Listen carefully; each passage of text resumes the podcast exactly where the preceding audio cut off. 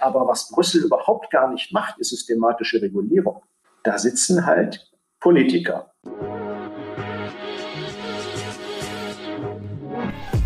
Payment and Banking, der Podcast aus der Mitte der Fin, Tech und Payment Branche. Mit eurem Host Jochen Siegert. Hallo und herzlich willkommen zum Payment Banking Fintech Podcast.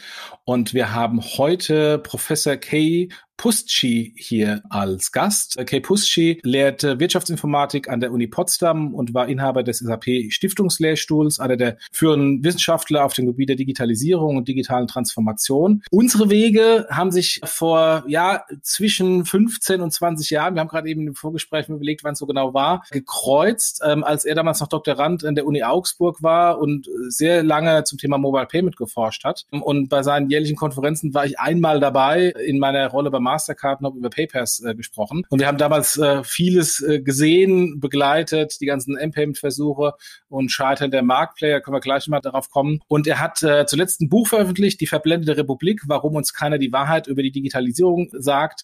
Und äh, ja, hallo Kay, willkommen im Podcast. Ja, hallo. Wir haben eben im Vorgespräch mal das Du eingeführt, nach kaum äh, 15 bis 20 Jahren. Das ist bei mir eher außergewöhnlich, äh, aber hier doch offenkundig gerechtfertigt. Der erste Eindruck zählt, auch bei ihren Kunden. Deshalb hat die Solaris Bank Bankident entwickelt. Das schnelle, sichere und komplett digitale KYC-Verfahren. Keine Warteschleifen, keine Öffnungszeiten. Einfach identifizieren via Bankkonto. Ein skalierbares Onboarding, das Ihre Conversion Rate deutlich steigert. Alles unter Einhaltung des GWG. Erfahren Sie mehr unter www.solarisbank.de.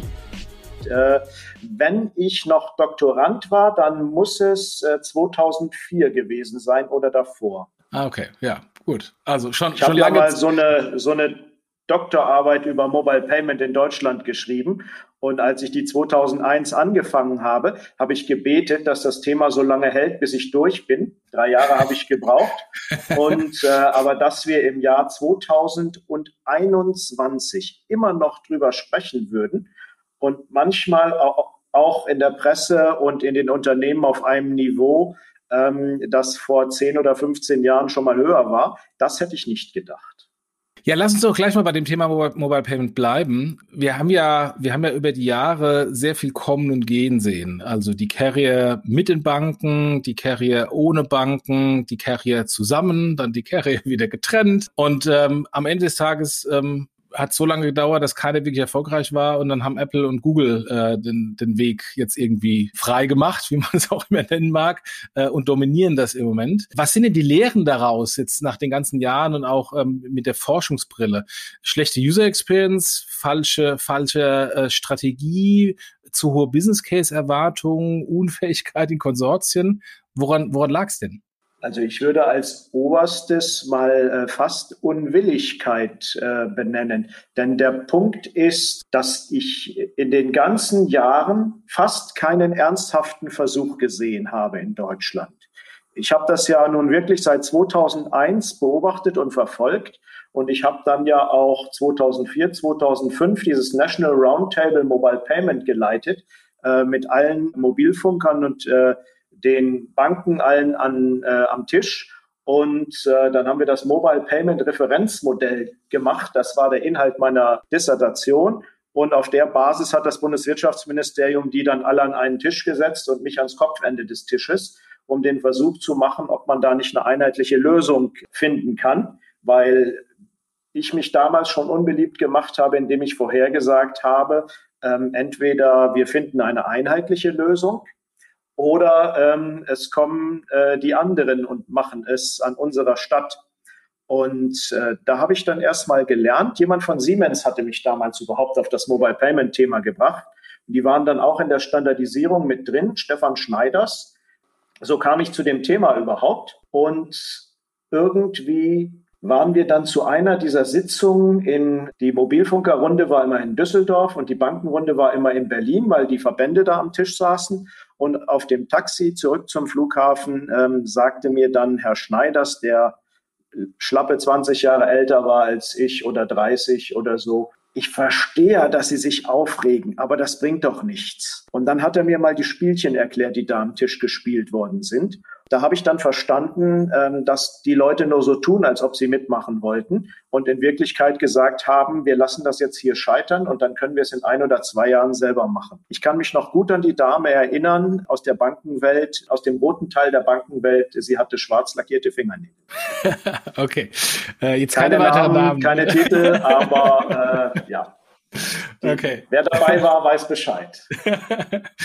Am Ende des Tages ist jetzt keiner von den damaligen Playern als Gewinner vom, vom äh, Spielfeld gegangen. Alle haben, und ich glaube sogar, sogar die Mobilfunkanbieter viel, viel mehr als die Banken, wahnsinnig viel Geld in, in Produkt und Marketing äh, versenkt, ähm, ohne dass irgendwas ja, aber ich habe keinen ist. ernsthaften Versuch gesehen. Ich meine, äh, äh, wir waren diejenigen, die überhaupt äh, äh dann 2003 mal als Erste gesagt haben, hört mal zu, habt ihr mal die Kunden gefragt? Die waren sich ja vorher alle schon komplett einig. Und dann war, äh, war ich im, im Rahmen meiner Forschungsarbeit, war derjenige, der 14.000 äh, Kunden mal befragt hat und Studien mit denen gemacht hat. Und dann haben wir relativ klar, und da muss ich eigentlich bis heute nichts zurücknehmen von dem, was da aufgeschrieben steht. Das ist beim Wissenschaftler sieht man das ja immer hinterher noch. Das kann dann sehr peinlich werden oder nach 20 Jahren sehr cool, wenn man sehen kann, was ich letzten Sommer getan habe. Und dann waren wir diejenigen, die mal gesagt haben, wie so ein Verfahren aussehen muss, damit der Kunde das überhaupt benutzt. Da haben die mal keinen Bock drauf gehabt. Das Schöne ist ja, nach diesem National Roundtable haben sich dann ein paar auf der Mobilfunkerseite zusammengetan und äh, haben M-Pass daraus entstehen lassen. Ja, und was kam damals durch von den, von den Kundenbefragungen, wie es aussehen sollte? Naja, wir haben äh, äh, relativ klares Nutzungsszenarien gemacht und dann äh, haben wir gesehen, woran das liegt und äh, was so auch die Zeiten sind, äh, die der Kunde akzeptiert. Wir haben sogar mal bewiesen, dass ein Kunde eher vier Bildschirme durchklickt, wenn er die sinnvoll findet, als äh, zwei Bildschirme oder drei, wenn er die nicht sinnvoll findet. Also wir haben diese ganzen psychologischen Tricks, die äh, Apple und äh, Google jetzt spielen, die haben wir eigentlich schon relativ gut im Auge gehabt. Ähm, wenn man sich dann aber daneben gelegt hat, was die Mobilfunker und die Banken gemacht haben, dann passte das halt nicht zusammen. Und was ich lustig fand, war, die haben sich das alles immer angehört von uns und fanden das total cool und haben dann noch was gefragt und noch was und noch was. Und dann sind sie in ihr Kabuff gegangen und haben irgendwas gebaut. Die haben die haben sich nicht etwa mit uns zusammengesetzt und gesagt, hört zu, hier habt ihr einen Stapel Geld, äh, äh, baut doch mal mit uns zusammen da dran rum. Die haben dann was gebaut, wo wir relativ leicht im erst, in der ersten Version schon hätten sagen können, dass das nie im Leben von den Kunden angenommen werden wird. Ja, äh, wer die M-Pass-Dinger gesehen hat, äh, was soll ich dazu sagen? Es gab keinen ernsthaften Versuch. Das muss ich leider so böse sagen. Innerhalb der Deutschen Telekom gab es eine ganz coole Nummer. Ich äh, glaube, das ist in der, in der Öffentlichkeit überhaupt gar nicht diskutiert worden. Und die ist auch aufs, aufgrund solcher internen Querelen äh, abgeschossen worden. In der Deutschen Telekom gab es mal einen, der eigentlich völlig unzuständig war. Der hat das größte M-Payment-Verfahren gehabt, was es in Deutschland damals gab. Und äh, ich war der einzige Nutzer außerhalb der Telekom, der sowas hatte. Der hatte einfach NFC-Sticker NFC gibt es ja auch schon seit 2004, auf Telefone geklebt und hat in allen Kantinen der Deutschen Telekom äh, Payment gemacht. Damit hat er viele tausend Nutzer gehabt, mehr als jeder andere im Markt. Ähm, aber da gab es natürlich Eifersüchteleien innerhalb der Deutschen Telekom und dann hat man sein U-Boot versenkt. Ah, okay. Ja, das ist, das, klar. das war der Einzige, der mal mit uns geredet hat und wo wir wirklich äh, miteinander überlegt haben, wie es denn gehen kann. Ja, das ist das klassische Thema not invented here. Sowohl innerhalb eines Konzerns, wo dann einzelne Abteilungen im Konkurrenz stehen, als auch natürlich dann gerade in Konsortien, wer denn was machen soll. Ähm, und wenn der andere was macht, dann ist natürlich nicht gut, weil es nicht bei uns erfunden worden. Also diese klassischen, die klassischen und zwar sowohl über die Firmen hinweg als auch innerhalb der Firmen. Genau, genau. Und wenn ich mir das angucke, dann sehe ich eine Entwicklung, die ich jetzt ganz stark in der Digitalisierung in den Firmen sehe und äh, in, den, in den Konzernen vor allem und die ich auch in der Politik in Deutschland sehe. Und das ist eigentlich einer der großen Punkte, warum es nicht läuft. Das ist, früher haben wir Deutschland geführt wie ein Mittelständler. Das heißt, wir haben uns hingesetzt, uns überlegt, äh, was müssen wir tun, damit das Land in 20 Jahren gut dasteht. wenn der Mittelständler das an seine Kinder oder Enkel übergeben will. Inzwischen führen wir das Land wie einen Großkonzern. Da gibt es lauter angestellte Manager, die überlegen sich, wie lange bin ich denn noch da? Was ist denn der Aktienkurs? Was ist denn das Quartalsergebnis? Und wie stehe ich morgen in der Presse? Ob die Firma in ein paar Jahren gut dasteht oder sogar in 20 Jahren, das interessiert die allenfalls am Rande. Und wenn ich nach Berlin gucke, in die Corona-Politik, dann sehen wir ja relativ gut, wohin das führt. Ja, ich glaube, also, genau daran ist Mobile Payment äh, äh, vor 15 Jahren in Deutschland ebenfalls gescheitert. Ja und nein. Also äh, ich, ich kann das äh, zum Teil nachvollziehen, aber auf der anderen Seite gibt es ja auch große Konzerne, die es trotzdem schaffen, innovativ zu sein. Äh, wir kommen vielleicht gleich noch auf die GAFAs äh, und, und deren mhm. Rolle, aber einige der GAFAs haben es ja geschafft. Ich bin aber nicht so sicher, wenn man sich die anguckt, äh, dass das widerlegt wird, was ich da eben gesagt habe. Gucken wir mal, okay. wird spannend. nee, weil also prinzipiell ist ja so, dass Jetzt die... Jetzt ist ein guter Zeitpunkt für Werbung. äh, äh, prinzipiell ist es so, dass die, dass die es ja geschafft haben, trotzdem Innovationen groß zu machen. Also angefangen bei Apple mit dem iPhone, was eine große Innovation war, mit dem, äh, der iPod äh, eine große Innovation, die ganze iTunes-Thematik äh, mit der Art und Weise, wie wir Musik äh, konsumieren. Ähm, Amazon, die, die ja sehr stark das, das Retail-Shopping-Erlebnis ähm, innovativ geprägt haben. Google mit der äh, Suche, Microsoft, jetzt äh, nicht Teil von GAFA, die sich auch zwei, dreimal neu erfunden haben. Und das, obwohl sie die jeweils ja große Konzerne sind in die Liga. Ja, genau, genau. Das ist ja der Grund, warum man bei Microsoft Teams seine Telefonnummer ab angeben muss, sonst lassen sie einen nicht rein. Ach, das wusste ich gar nicht. Okay. Ich habe extra eine andere SIM-Karte hergenommen dafür. Aber das sind ja auch große Konzerne und die schaffen es ja auch, Innovation zu bringen. Was machen die denn besser als hiesige Großkonzerne? Na, Microsoft haben wir ja eben gesagt, ist nicht in der Liga. Äh, insofern lassen wir die doch mal raus. Nennen wir doch mal die vier, die tatsächlich das Spiel im Moment absolut beherrschen. Apple, Google, Facebook und Amazon. Mhm. Ich bin mir nicht so sicher, dass die alle geführt werden wie ein Großkonzern. Gerade hatten wir es von Apple. Steve Jobs hat einen Scheißdreck getan, seinen Laden zu führen wie ein Großkonzern. Mhm. Steve Jobs ist äh, eine relativ autoritäre Führungspersönlichkeit äh, gewesen, ich habe mal, bei den anderen war ich ja überall mal und habe die besucht und habe mit äh, Leuten gesprochen und sowas. Das geht ja bei Apple nicht. Ähm, aber ich habe natürlich auf meinen zahlreichen Reisen in die USA ab und zu mal Leute getroffen, die für Apple gearbeitet haben. Unter anderem habe ich mit jemandem eine Nacht im Flieger verbracht, wo wir dann relativ wenig geschlafen haben.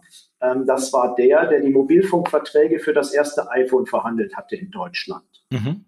Und der hat spannende Geschichten erzählt. Ähm, und da möchte eigentlich keiner arbeiten, außer er ist ein Gläubiger in einer Sekte. okay. Aber der ist morgens, der wusste, man wusste relativ genau, in welchem Zeitkorridor Steve Jobs in die Tiefgarage kam. Und dann hat man geschaut, dass man entweder eine Stunde vorher oder eine Stunde danach kam. Ansonsten, wenn man mit dem vor dem Aufzug zusammengestoßen ist, hieß das, du, was machst du gerade? Warum machst du das nicht so, so, so und so? Könnt ihr nicht einmal was richtig machen? Na klar hat er seinen Laden geführt wie ein Mittelständler ja. mit ganz kurzen Entscheidungssträngen. Und Jeff Bezos hat das ganz genauso gemacht. Und alle sagen immer, wir müssen alles agil machen und äh, verwechseln die Agilität auf der äh, taktischen Ebene, zum Beispiel bei der Entwicklung einer Benutzerschnittstelle, die es unbedingt braucht, ähm, insbesondere wenn ich so Projekte habe, die Moving Targets sind oder wenn ich gar nicht so ganz genau weiß am Anfang, was der Benutzer will. Na klar muss ich dann agil sein. Aber wir in Deutschland meinen an ganz vielen Stellen, wir müssen auf der strategischen Ebene agil sein. Auf Sicht fahren, nennt das die künftige Ex-Bundeskanzlerin. Und äh, da kann ich nur sagen, erstens, wenn ich auf Sicht fahre, brauche ich keinen Kapitän. Das, dann kann ich auch den leichten Matrosen auf die Brücke stellen. Wenn ich gar nicht weiß, wo ich hin will, dann ist jeder Kurs ungünstig. Das Zweite ist aber noch wesentlich bemerkenswerter an der Geschichte. Die GAFAs einfach alle mal angucken. Keiner von denen ist auf der strategischen Ebene agil. Nicht die Bohne. Was hat man Jeff Bezos nicht alles gesagt? Du kannst das nicht so machen, du verlierst doch nur Geld, du hast schon so viele Jahre Geld verloren und Jeff Bezos ist keine Labertasche. Ich habe dem mal einmal die Hand geschüttelt und habe mal eine Stunde bei einer Veranstaltung hinter seinen beiden Kindern gesessen. Äh, das war ganz spannend zu, äh, zu beobachten. Ich glaube, die sind sehr oldschool erzogen übrigens. Jeff Bezos ist nicht so jemand wie die hippen Leute in Berlin, die äh, immer sagen, wie die Welt sein sollte, wie sie dann aber gar nicht ist. Der hat Elektrotechnik studiert in Princeton und der hat sich in seinen Kabuff gesetzt und hat einen glasklaren Plan gemacht, wie der Markt aufzurollen ist. Und das hat er durchgezogen über eine zweistellige Zahl von Jahren. So macht man das. Und die beiden Jungs von Google, das war auch nicht Agilität. Im Moment sind sie natürlich, äh, machen sie auch an vielen Stellen einen Schritt vor, dann zwei zur Seite und gucken dann mal. Aber das Fundament von Google ist die Doktorarbeit von den beiden Jungs, die sie übrigens abgebrochen haben, weil sie lieber Milliardäre werden wollten. Aber äh, diese Suchmaschine ist das Forschungsergebnis aus deren Doktorarbeit. Die haben Mathematik und Informatik studiert. Graphentheorie und sowas, was man halt braucht, um eine Suchmaschine zu entwickeln, äh, die die Welt noch nicht gesehen hat. Das ist nicht so, wie in Berlin in den, in den Hipster-Quartieren immer erzählt wird. Es stimmt, also alle GAFAs sind unternehmerisch, äh, Inhaber geführt, gemanagt. Jetzt haben wir bei Amazon ja äh, den Rücktritt ähm, äh, von Bezos. Ja, das F habe ich noch verpasst, und F aber ist, genau, der ist, immer noch da, äh, ja. genau. Ähm, und bei ja, Apple ja. und, und bei Apple haben wir mit mit Tim Cook ja einen klassischen Manager, der den Laden businessmäßig sehr stark äh, ins Positive getrimmt hat. Aber außer der macht das jetzt auch schon zehn Jahre. Ne? Aber ja genau, außer der Apple Watch jetzt auch nicht sehr viel gekommen ist an, an neuen Innovationen.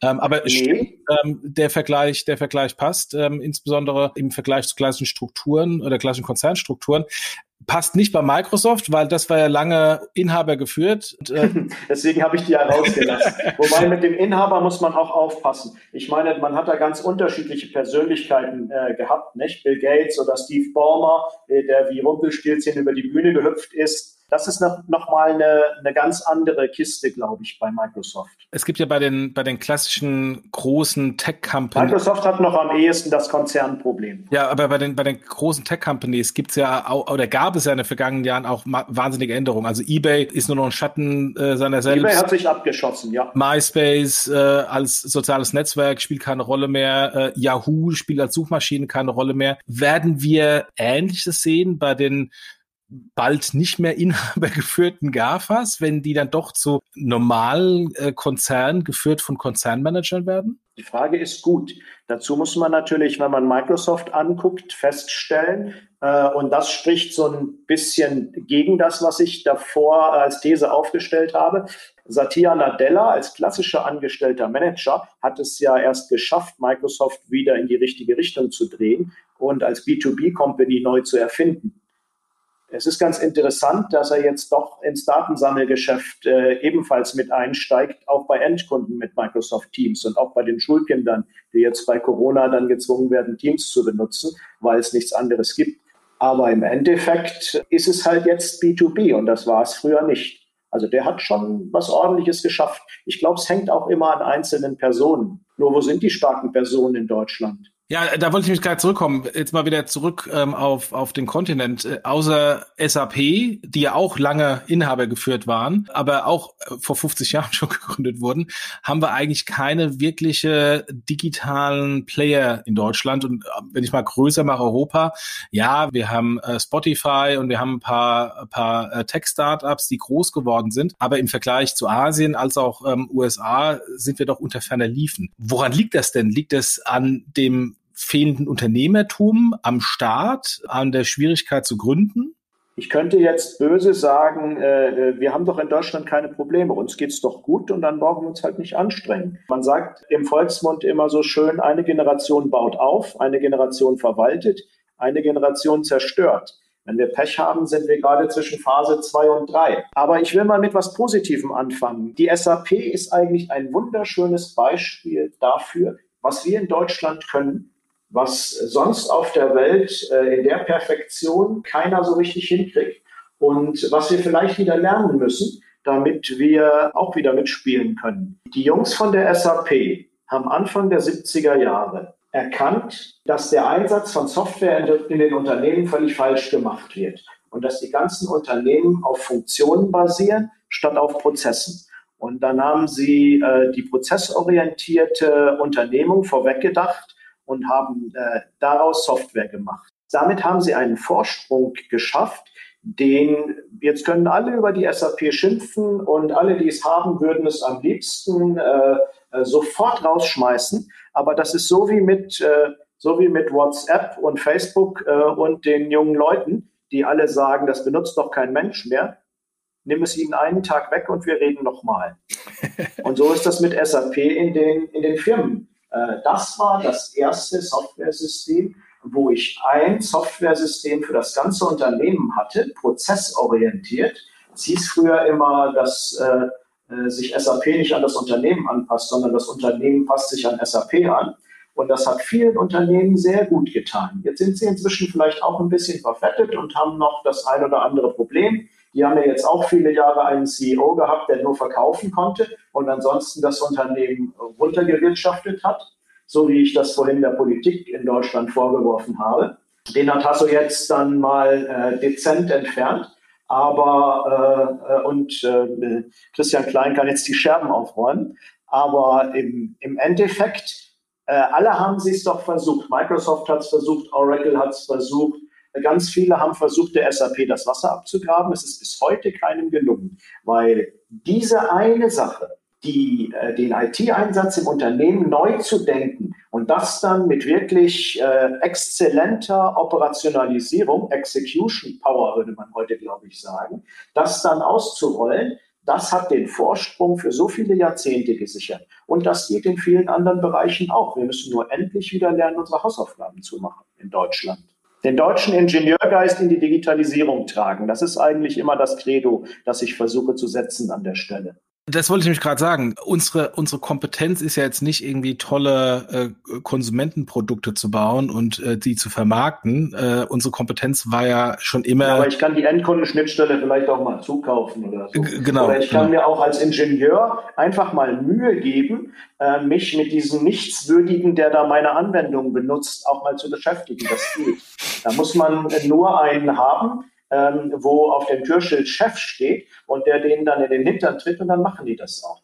Das macht aber keiner. Aber haben wir nicht, weil wir so sehr gute Erfahrungen haben im, im, im B2B-Bereich und Dinge, die komplex sind, noch komplexer und besser und zu optimieren, haben wir da nicht eine Riesenchance jetzt in, in dem großen B2B-Bereich, also in dem SAP auch groß geworden ist, da noch in irgendeiner Weise eine Relevanz im digitalen Bereich zu bekommen? Oder ähm, wird das Geschäft auch früher oder später von Asiaten oder von Amerikanern äh, gemanagt? Das ist ja die Geschichte, die wir aus Berlin und neuerdings auch aus Brüssel, weil eine besonders erfolgreiche Dame aus Berlin jetzt in Brüssel sitzt, immer hören. Äh, den Zug im B2C haben wir verpasst und wir müssen uns jetzt auf das B2B konzentrieren. Ich kann davor nur warnen, das ist ein Irrglaube. Denn was im B2C in den nächsten Jahren passieren wird, das wird entweder spielen wir da mit oder es wird die äh, europäische Wirtschaft so hart treffen, dass Corona ein Klacks dagegen ist. Wir sehen, und ich habe das vor, äh, vor zehn Jahren, habe ich das eigentlich relativ gut prognostiziert. Da haben wir einen Artikel geschrieben und das Wertschöpfungsnetz im Mobile Payment analysiert. Ich habe ja damals 2004 in meiner Dissertation das Mobile Payment Referenzmodell 1.0 gebaut. Und im Endeffekt war das Ergebnis eine Lösung. Erstmal haben wir das abgebildet und dann haben wir aber auch ein Empfehlungsmodell gemacht. Referenz hat ja diese zwei Wortbedeutungen. Einmal, dass ich auf etwas Bezug nehme und einmal, dass ich etwas als vorbildlich äh, äh darstelle. Und das ist das Referenzmodell in der Wirtschaftsinformatik hat auch tatsächlich beide Bedeutungen. So wie die SAP-Referenzprozessmodelle zum Beispiel. So hatten wir Referenzwertschöpfungsnetze gemacht für Mobile Payment. Da hatten wir 2004 das Datenspiel natürlich noch nicht gedacht. Und äh, als ich dann 2009 die Habilitation äh, gemacht habe, da haben wir äh, angefangen, dieses Datenspiel zu denken. Und da haben wir dann, als ich dann endlich frei war, weil das durch war, dann haben wir das Mobile Payment Referenzmodell 2.0 gebaut. Und da kann man sehr schön drin sehen, wie mit Hilfe dieses Datenspiels derjenige, der die Mobile Payment Daten hat und die mit anderen großen Datenschätzen verknüpfen kann, sich zwischen Kunde und Händler schieben kann.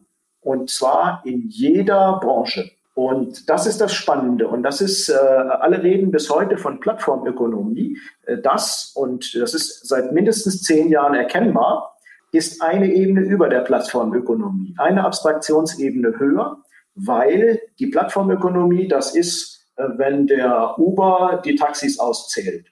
Oder der Airbnb zählt die Hotels aus. Oder wenn man es äh, noch einfacher haben will, muss es gar nicht der Airbnb sein, es kann auch der Booking.com oder sogar der HRS sein. Ein deutsches, klassisches, äh, nicht elektronisches Startup, äh, ich glaube aus den 60er Jahren, das äh, einfach nur als erstes erkannt hat, was mit dem Internet geht und dann abgeräumt hat, aber am Ende auch eine Plattform ist. Die haben alle eine Industrie. Wenn Sie aber so ein äh, Smartphone-Betriebssystem in die Hand bekommen, diese Spieler, und Mobile Payment Daten oder auch ein soziales Netzwerk wie der Facebook mit seinem WhatsApp und dem Instagram und Payment Daten oder ähm, Sie sind äh, sowas wie der Amazon, also ein sehr marktführender Online-Händler und Mobile Payment Daten, dann können Sie vorher erkennen, was der Kunde kaufen wird. Dann wissen Sie auch, wo Sie den hinschicken können und wie Sie den dazu kriegen, dass der dort kauft und nicht dort.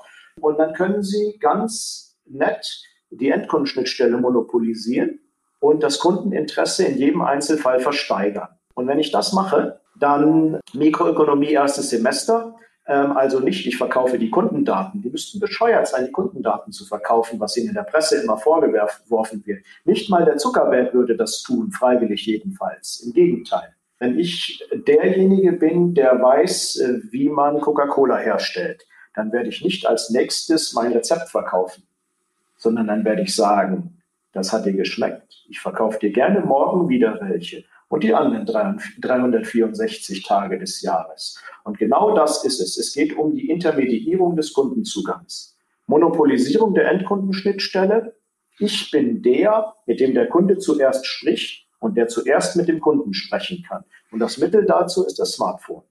Und wenn ich kein Smartphone-Betriebssystem habe, versuche ich es zum Beispiel über so einen Lautsprecher oder äh, ich werde es in Zukunft über diese ganzen Dinge, äh, äh, diese ganzen smarten Anwendungen versuchen. Am Ende ist das absolute Machtmittel das Smartphone-Betriebssystem. Und heute haben wir solche Betriebssysteme in Smartphones und Autos. Morgen werden wir sie für unsere Wohnung, für unsere Städte und für den menschlichen Körper haben. Wir haben alle mal vor 20 Jahren in der ersten Internetblase gelernt, B2C eats B2B. Und deswegen wird das Spiel nicht funktionieren. Wenn sich nämlich der, äh, dieser Player oder mehrere dieser Player zwischen Kunde und Händler schieben können und sie können das Kundeninteresse auktionsweise versteigern, nochmal Mikroökonomie, erstes Semester, Volkswirtschaftslehre habe ich immer gehasst in der Uni, musste ich dreimal ran im Vordiplom, aber deswegen habe ich mir bis heute gemerkt, was ich da gelernt habe. Dann geht diese Versteigerung runter bis zum Break-Even-Point. Also da wäre jetzt noch jeder mitgekommen. Bis der Händler gerade kein Geld mehr verdient, bietet er mit. Der bietet aber noch weiter mit, bis der Deckungsbeitrag gleich null ist, bis also nur noch seine variablen Kosten gedeckt sind. Und wenn ich dann noch so ein Zalando im Markt habe, äh, der sagt, hey, ich habe so viel Venture Capital im Hintergrund, ich biete jetzt einfach noch weiter mit, äh, auch wenn ich mit jeder Transaktion Verlust mache, solange bis die anderen alle tot sind, dann bin ich Monopolist. Dann geht der Preis vielleicht noch weiter runter. Damit nehme ich denen die Marge weg. Und die wandert über den Nordatlantik zu dem, dem der Endkunde gehört. Und wenn ich das in großem Stil mache, über alle B2C-Industrien hinweg, dann sehen alle Unternehmen hinterher aus wie Karstadt. Die sind seit fünf Jahren pleite, aber die Läden sind immer noch offen. Chapter 11 würde man das in den USA nennen. Und das Problem ist ja, ich habe jetzt immer Handel gesagt, weil Handel ist das schönste Beispiel, da sieht man es am einfachsten. Das gilt aber für jeden, der für Endkunden Produkte herstellt oder an Endkunden Produkte verkauft. Also Banken, Versicherungen, äh, Gastgewerbe und so weiter. Sag mir, äh, welche Industrie davon nicht betroffen ist und ich sage dir, warum das wahrscheinlich leider nicht stimmt. Und das ist ein Problem, das kostet uns in der ersten Welle in Europa 20 Millionen Arbeitsplätze. Und wie das mit so einer ersten Welle ist, haben wir ja bei Corona gelernt. Wenn man nicht aufpasst, kommt die nächste und die übernächste. Oder wenn man eine inkompetente Führung hat. Ich habe jetzt keine blauen Haare, aber in dem Punkt denke ich auch nicht anders als der. Bevor wir zum Banking kommen, das ist ein separater Punkt, vielleicht nochmal als Einschub, äh, hilft dann vielleicht Regulierung, also so eine Banklizenz und den Aufwand, der damit verbunden ist, das scheuen ja bislang äh, die GAFAs. Äh, hilft Regulierung da in, in den Bereichen, die reguliert sind, ähm, oder ist es nur eine temporäre Hilfe? Facebook hat ja mal eine richtig, äh, eine richtig coole Nummer versucht mit dieser, wie heißt das Ding jetzt? Diem. Libra, jetzt Diem. Genau, Libra heißt jetzt Diem, sonst ändert sich nichts. Aber ich weiß nicht, wer sich noch erinnert, wie das früher geheißen hat, was Facebook in dem Bereich gemacht hat. Weißt du es noch? Nee. Facebook Credits. Das war nur mal so eine ganz kurze Zeit. Und da habe ich sehr aufgehorcht. Das war so 2011 ungefähr, 2010, 2011, 2012. Um die Zeit, da gab es Facebook Credits. In ganz vielen Ländern wollte man das ausrollen. Und äh, das war sehr witzig, denn ich hatte in meinem, ich habe mal so einen Preis bekommen. Als ich noch in Augsburg war und meine Habilitation gerade durch war, habe ich einen, äh, habe ich von der Firmetz Stiftung einen großen Wissenschaftspreis bekommen. 10.000 Euro privat steuerfrei war damals sehr angenehm für mich.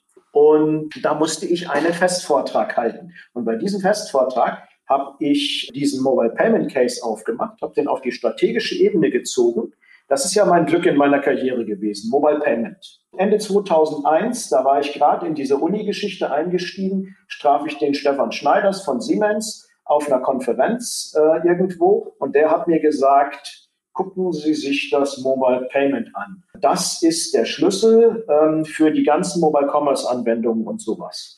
Und das habe ich gemacht und dann habe ich das zu meinem DIS-Thema gemacht. Und da war das auf der ganz untersten taktischen Ebene. Und wir haben ja damals die erste Java-App mit der PayCircle-Spezifikation, die ist bei mir in der Forschungsgruppe entstanden. Das war so auf dem ganz kleinen Funnel-Niveau. Und dann dieses äh, Mobile Payment Referenzmodell. Dann hatte ich meine Doktorarbeit fertig. Dann zog das Mobile Business eine Ebene höher und dann wurden das Anwendungen wie Mobile Payment und wie Mobile Marketing. Plötzlich kamen die Smartphones und als ich die Habilitation durch hatte, 2009, da kam plötzlich Apple, Google äh, ins Spiel und das Ding ging auf die strategische Ebene. Ich habe ja nichts gemacht, als einfach mit dem Thema mitzuwachsen.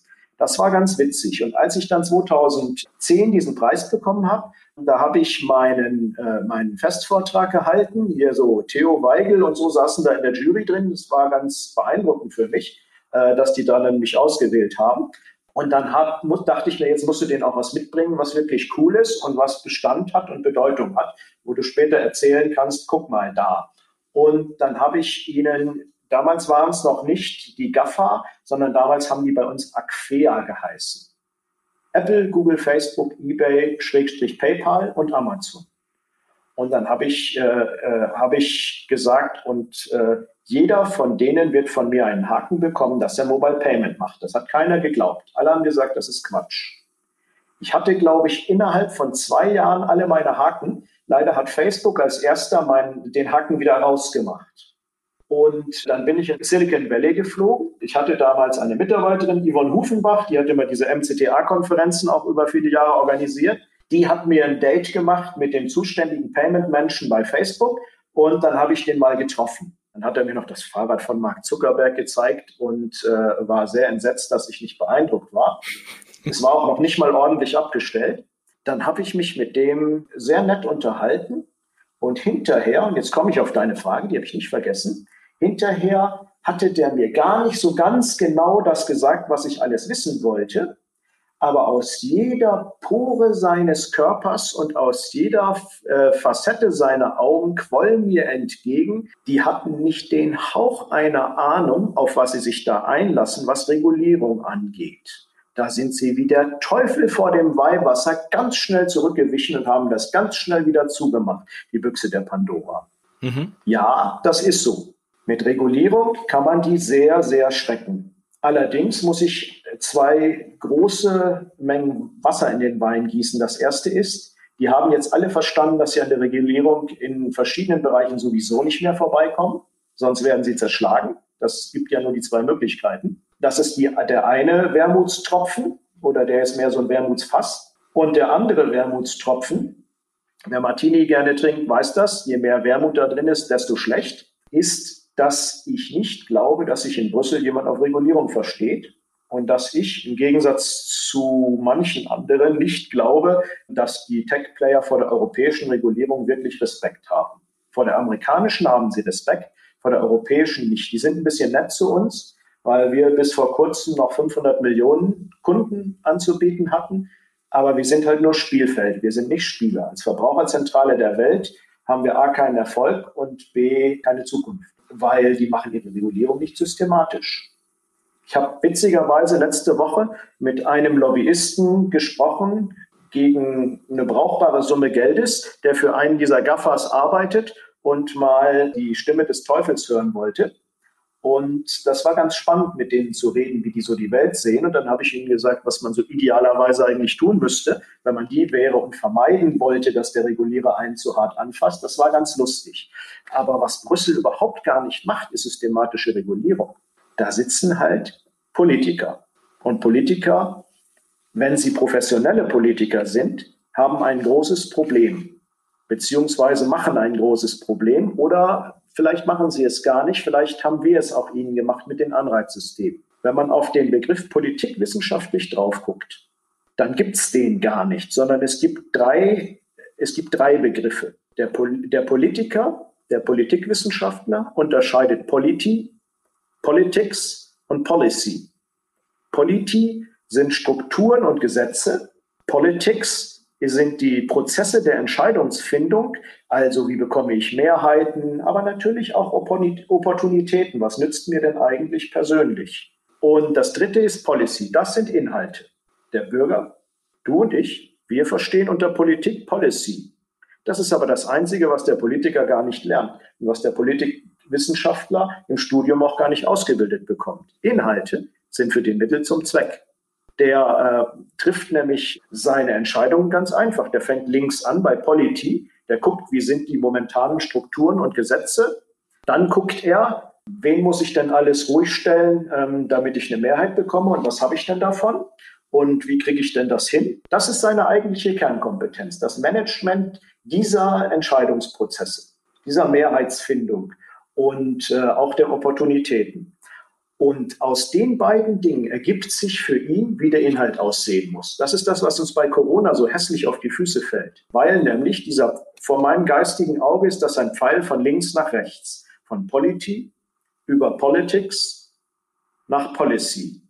Und für den Politiker ist Politics die Kernkompetenz, sind die Entscheidungsprozesse und die Beeinflussung dieser Prozesse seine Kernkompetenz. Nicht der Inhalt, was der Bürger glaubt, das Politik sein sollte. Und wenn ich aber so ein Problem lösen will, egal ob es in einer Gesellschaft ist mit den GAFAs oder ob es in einer großen Firma ist, wenn es darum geht, dass ich als Firma versuche, mit den GAFAs wieder auf Augenhöhe zu kommen, oder genau dasselbe, wenn ich versuche, so ein Corona-Problem zu lösen, muss ich genau den umgekehrten Weg gehen. Weil es gar nicht so einfach ist, dieses Problem zu lösen, habe ich in der Regel genau eine einzige inhaltliche Chance, wenn ich mit den GAFA wieder auf Augenhöhe kommen will, dann muss ich das zum absoluten wichtigsten Punkt machen. Danach muss ich alles andere richten. Das heißt, mein Pfeil als, als Fachmann geht von rechts nach links. Der fängt bei den Inhalten an und nach den Inhalten müssen sich die Prozesse richten und, nach, äh, und müssen sich die Strukturen richten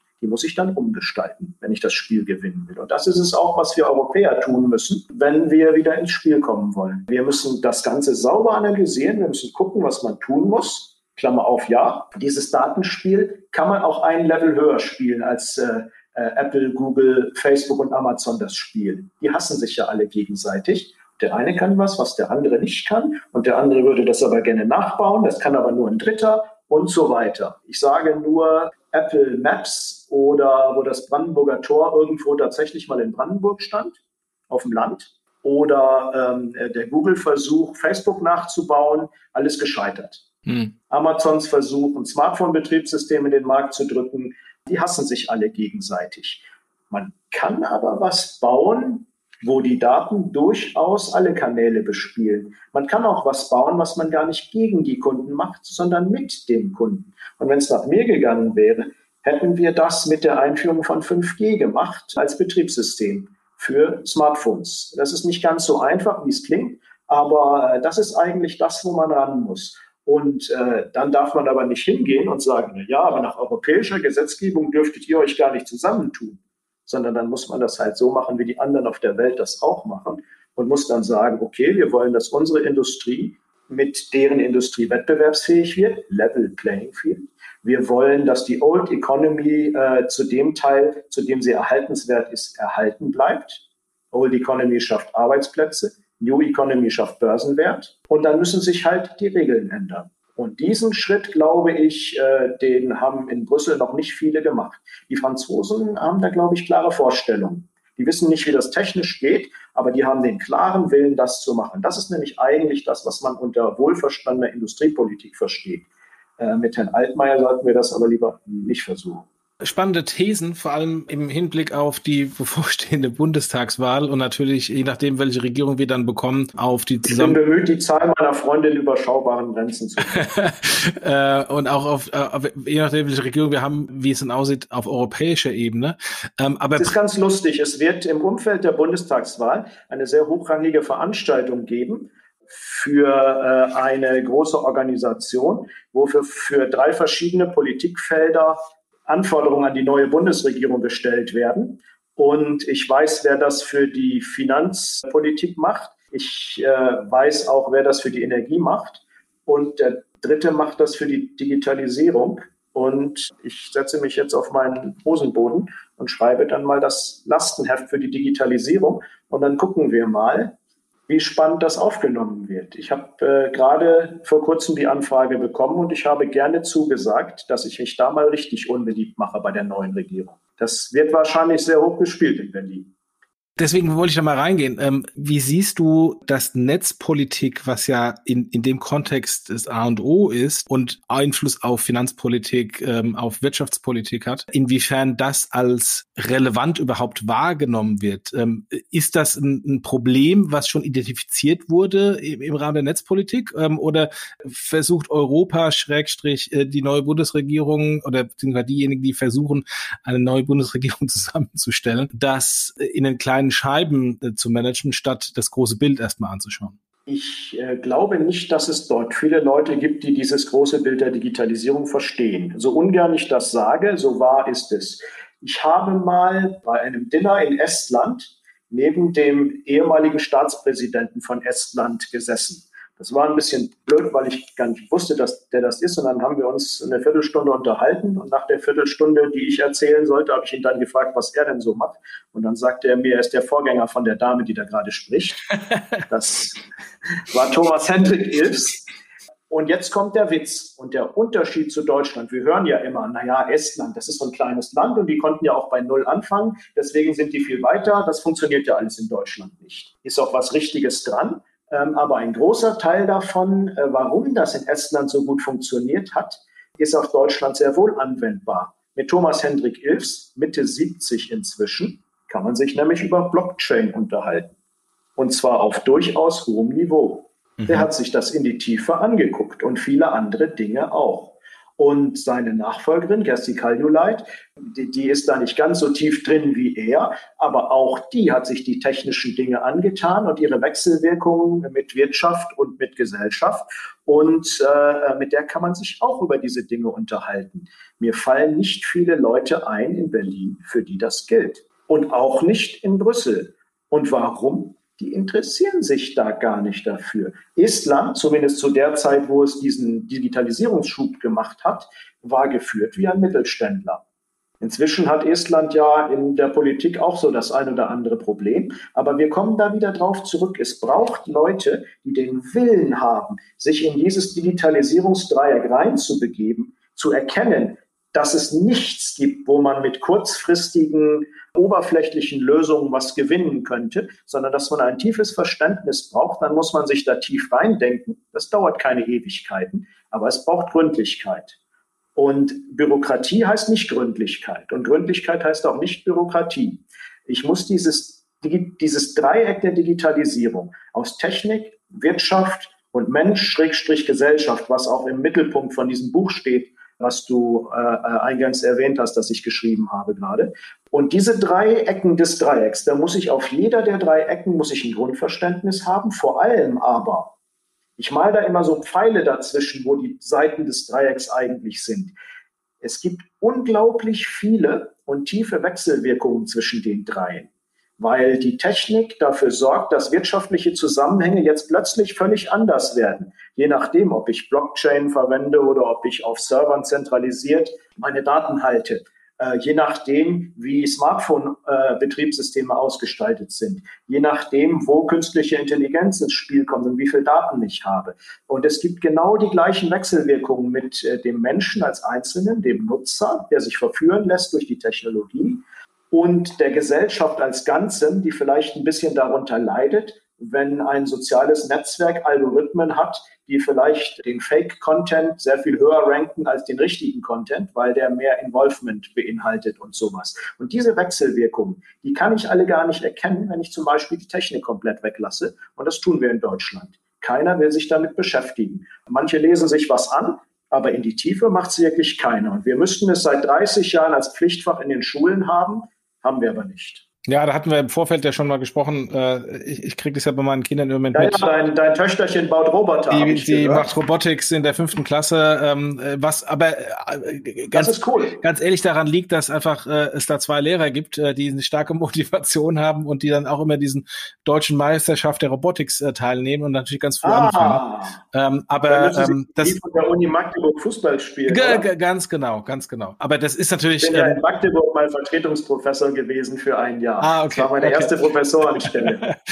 ähm, also insofern. Äh, Aber ich habe keine fußballspielenden Roboter bauen dürfen. Gibt es denn, gibt es solche motivierten Netzpolitiker oder Digitalversteher, äh, von denen du erwartest, dass wir in der potenziellen nächsten Bundesregierung da eine Veränderung herbeiführen können oder müssen wir dann nochmal acht Jahre warten? Es ist sehr schwierig, weil das Anreizsystem es nicht hergibt. Wenn da jetzt zwei Politiker sind und der eine arbeitet sich wirklich tief in diese Dinge ein und beschäftigt sich auch mal mit der Technik und mit diesen Wechselwirkungen und kommt dann nach ein paar Monaten mit so einem äh, relativ klaren Verständnis daraus und wird dann der Berichterstatter für seine Fraktion. Und der andere hat in der Zwischenzeit überall in Bierzelten Hände geschüttelt, war auf jeder Veranstaltung und hat mit jedem Journalisten gesprochen und die innerparteilichen Netzwerke geknüpft wer von den beiden kriegt das Abgeordnetenmandat in der nächsten Legislaturperiode. Mhm. Das ist das Problem. Mhm. die, die Währung, in der diese äh, äh, Politiker bezahlt werden, ist kurzfristig und das Anreizsystem ist kurzfristig. Und wenn da ein Guter dabei ist, der aber langfristig handeln will, dann fällt er heutzutage durch die Maschen des Netzes. Und das müssten wir eigentlich ändern. Im Moment zahlt sich das nicht aus. Und ich kenne auch keinen, mit dem man wirklich gut solche Dinge diskutieren kann. Ich muss allerdings auch eine Sache meiner eigenen Zunft äh, an die Jacke heften. Ich kenne auch nicht viele Wissenschaftler äh, in Deutschland, mit denen man das in die Tiefe diskutieren kann. Die haben alle ihr Silo. In den Firmen sind diese Silos, äh, in den Universitäten, wo es eigentlich überhaupt keine Silos geben dürfte, da ist das Königreich der Silos. Und äh, es ist in der Politik auch so, äh, die Technik, die Wirtschaft und der Bereich Mensch-Gesellschaft, die bleiben immer schön getrennt. Und diese Wechselwirkungen, die finden dann einfach gar keine Beachtung. Und wenn ich dann zum Beispiel Regulierung mache, die das nicht beachtet, ähm, dann mache ich eine DSGVO, mache ich jetzt noch ein Fass auf, die in Wirklichkeit Apple und Google und Facebook in die Hände spielt und Amazon. Wir hatten ja, ähm, ich weiß gar nicht, äh, vor paar Wochen Florian Tonka von der FDP hier im Podcast, der ähm, über den Wirecard und Mit dem habe ich noch nicht persönlich gesprochen. Ähm, äh, gesp äh, ähm, Was war dein Eindruck? Ist. Äh, mein Eindruck von ihm als auch ähm, dem Kollegen ähm, von den Grünen und von den Linken plus sogar die, die Kollegen von der, von der SPD, die in dem Untersuchungsausschuss sind, war, dass sie sich extrem tief in diese Themen, von, Wire, von dem, von Wirecard-Untersuchungsausschuss, genau, extrem tief in das Thema eingearbeitet haben. Und das wunderte mich sehr, also äh, überraschte mich sehr positiv.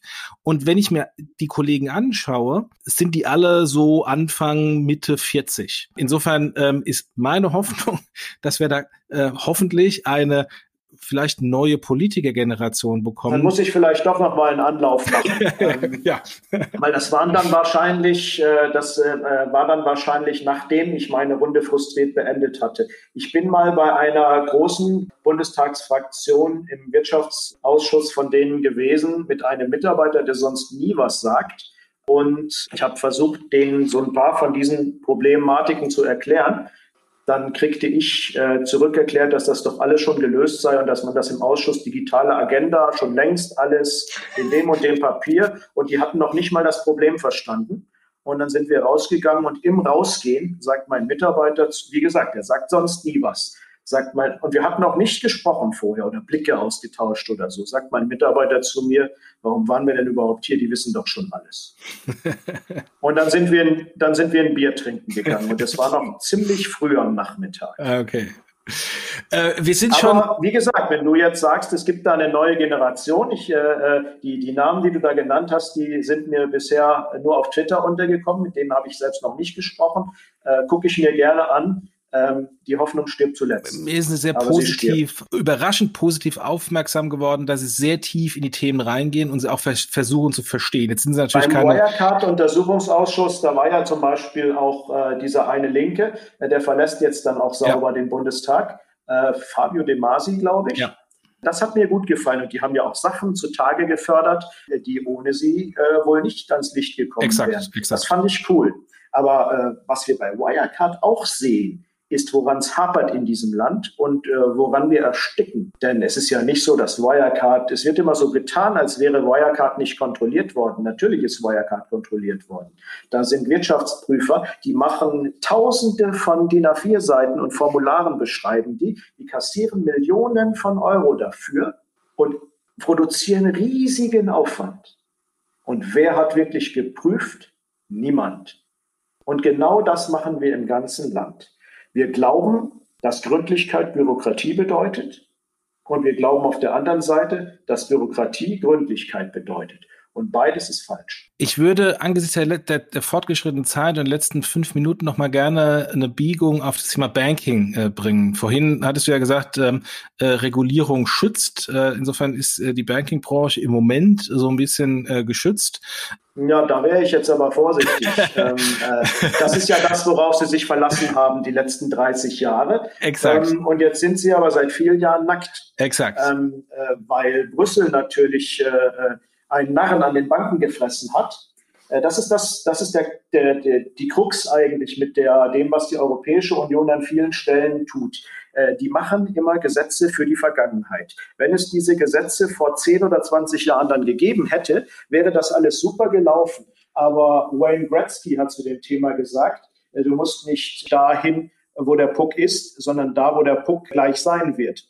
Und das können die überhaupt nicht in Brüssel äh, bisher. Und das ist das Problem an dieser Geschichte.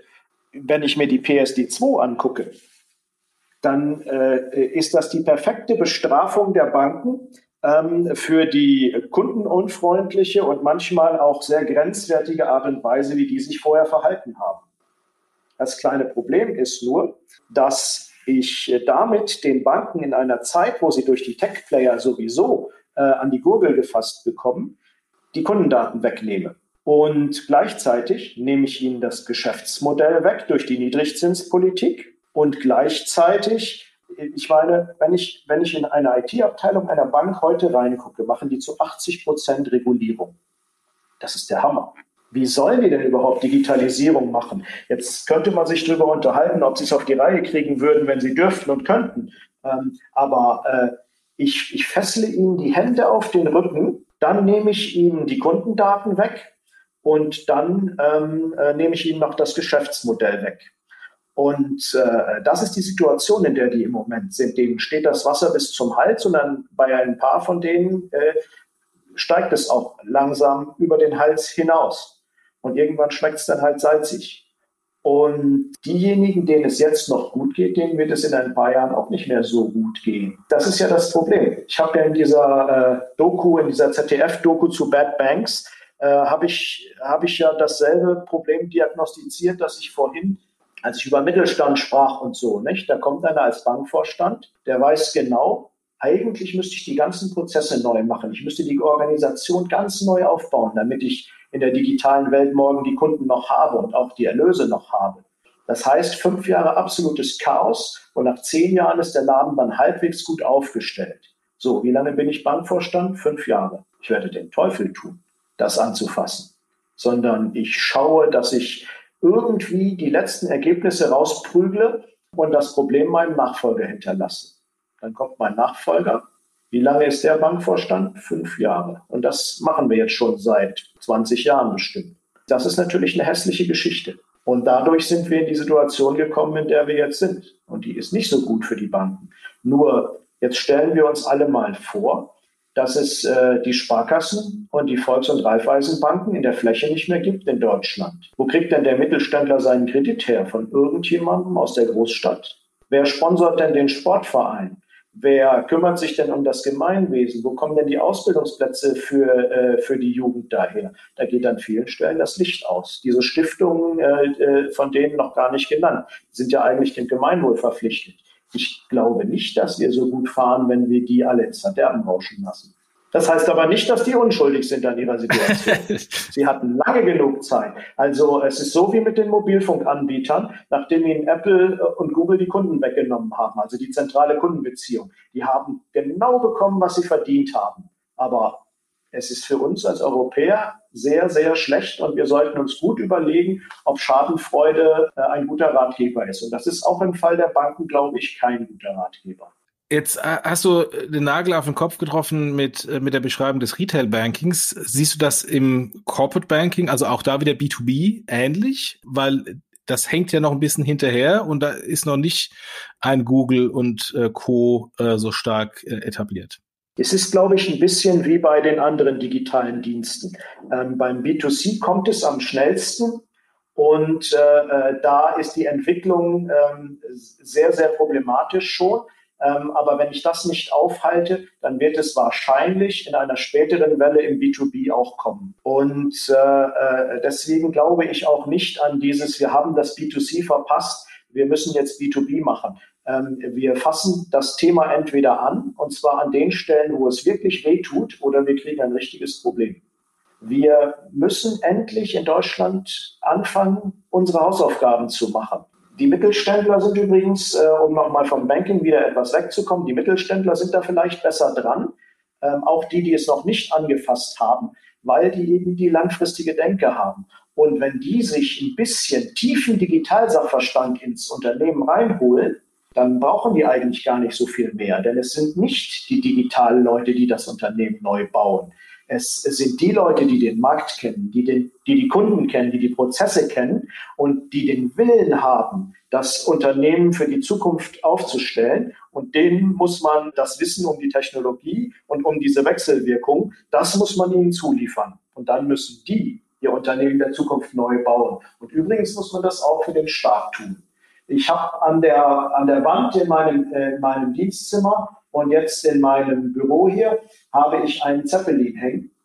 Und immer wenn da Besucher kommen, dann äh, frage ich die, was ist das? Dann gucken die da drauf und sagen, ein Zeppelin. Da wäre jetzt meine Großmutter auch drauf gekommen. Welcher Zeppelin und wo? Und es ist tatsächlich auf diesem Bild LZ 126 Los Angeles über Los Angeles vor ungefähr 90 Jahren. Es hat mal Zeiten gegeben, da haben an der US-Westküste, vor der wir jetzt so viel Angst haben, die Leute auf der Straße gestanden mit dem Kopf im Nacken, haben dieses riesige Luftschiff, das wie eine, wie ein Uhrwerk seinen Dienst abgeleistet hat, haben dieses riesige Luftschiff gesehen und gesagt, wow, die Deutschen sind ein Ingenieurvolk.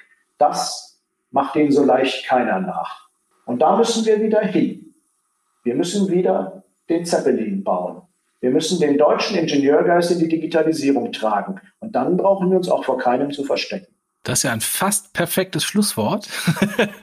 und ich habe ja auf die Uhr geguckt und du hast mir ja vorher gesagt, wo die Schmerzgrenze liegt. Ja, perfekt. Vielen, vielen Dank. Ich sitze übrigens jetzt rittlings auf meinem Bürostuhl und gucke auf diesen Zeppelin, sonst hätte ich die Sätze nicht so formulieren können. ich kann das ist aber wirklich das, woran ich glaube. Ich kann mich an den Zeppelin erinnern, äh, beim Jan Böhmermann-Interview hat man den auch im Hintergrund gesehen. Stimmt, da war der auch im Hintergrund. Ja, vielen, vielen Dank. Sehr spannende Punkte, die zum Weiterdenken anregen. Im Deutschlandfunk würden Sie jetzt sagen, die verblendete Republik, warum uns keiner die Wahrheit über die Digitalisierung sagt, 160 Seiten, 20 Euro. Ähm, A, das und B, äh, der Tipp, ähm, also so habe ich es bekommen, äh, kostenlos, wenn man die Kindle-App nimmt, äh, regelmäßig für 0 Euro einfach äh, über, als Kindle-App zu lesen. Nee, äh, für Nicht? 0 Euro äh, gab es das mal über Weihnachten. Ja, also ich habe es irgendwann für 0 Euro gekauft, ja. ja, die Chance ist aber vorbei. Ah, okay, okay. Ich dachte, es käme regelmäßig. Okay, dann, äh, dann doch besser nee. Papier aufkaufen. 9,99 äh, ist es, glaube ich, auf dem Kindle. Aber ehrlich gesagt, ich stehe ja auf gedruckte Bücher. Ja, ähm, es ja. gibt auch ein Hörbuch sogar. Ähm, aber ich fasse das unheimlich gerne an. Das ist auch nicht in Osteuropa gedruckt äh, oder sonst irgendwas. Das ist äh, aus einer sehr guten Druckerei, in der ich auch persönlich war und das äh, sogar es gibt sogar ein Video, wie das vom Band gelaufen ist. Ich muss das mal zusammenschneiden, aber sowas kann ich nicht so wahnsinnig gut. Und da hat man wirklich Wertarbeit in der Hand und genau das müssen wir machen, wenn wir die Prozesse von Unternehmen anfassen. Und dann müssen wir Wertarbeit machen. Da kann man nicht schnell, schnell drauf gucken, sondern äh, wir müssen unsere Hausaufgaben machen. Das war ein perfektes Schlusswort. Vielen, vielen Dank. Hat mir großen Spaß gemacht. Der erste Podcast meines Lebens. Ja, vielen Dank.